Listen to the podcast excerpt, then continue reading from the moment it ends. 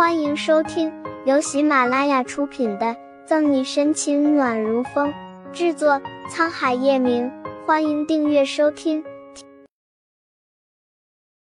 第一百八十九章，小陈玉只对你才硬得起来。我说对不起。叶晨玉耐着性子把刚才的话说了一遍，下颌抵在他的肩膀上。我不应该在没有弄清事实真相的时候就不相信你，还对你动手恶语相加，是我错了。叶晨玉的道歉并非是为了讨沈西欢心，每一句话都是发自肺腑。炽热的呼吸一深一浅的扑在沈西脖子上，让他紧绷着身体，不知该作何反应。说不生气是假的。但面对这样的叶晨玉，就算他有再大的火气也发不出来。撇撇嘴，沈西挑眉望向叶晨玉。刚刚，赫连明一该不会是又要故技重施，对你下药？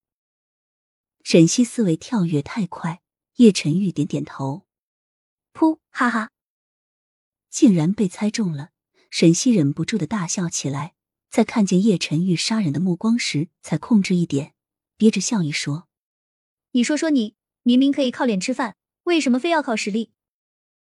沈西敢打包票，如果叶晨玉去混夜店的话，绝对的头牌级别，不知道有多少名媛千金为他争破脑袋。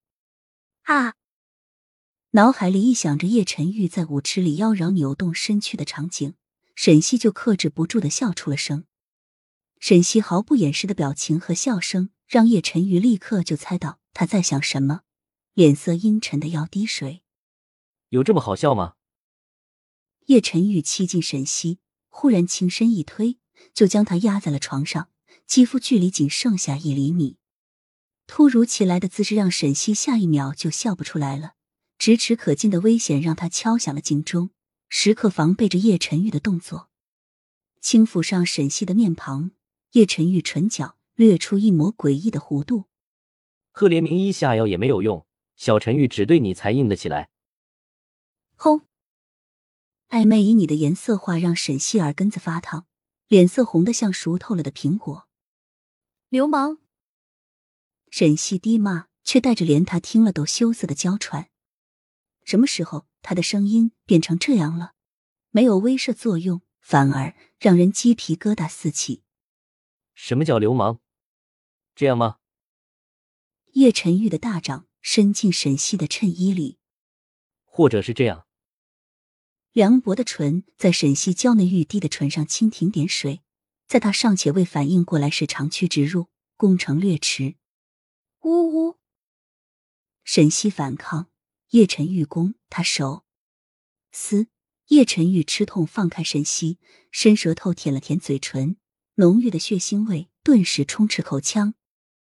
去死吧，叶变态！沈西乘机膝盖微弓，就对叶晨玉双腿间攻去。猝不及防，叶晨玉就中招了，脸红惊胀的捂住下面。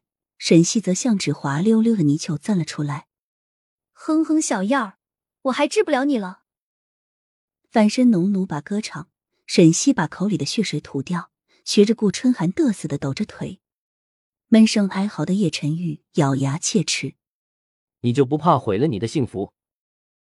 若不是为了让沈西解恨，放下早上的冤孽，叶晨玉早就扑过去，好好的教训教训这小女人了。今天晚上这房间就留给你了，我去和春寒睡。扮了个鬼脸，沈西好心情的哼着歌走出卧室，还顺带把门关上。叶晨玉满脸黑线，不见沈西后就起身活动活动。虽然他刚刚错开要害，但不得不说那一腿是真的狠。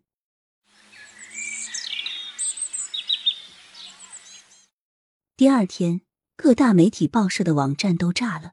依靠夜氏崛起的祥宇集团，居然毫无征兆的破产了。你们让开，我要见叶总。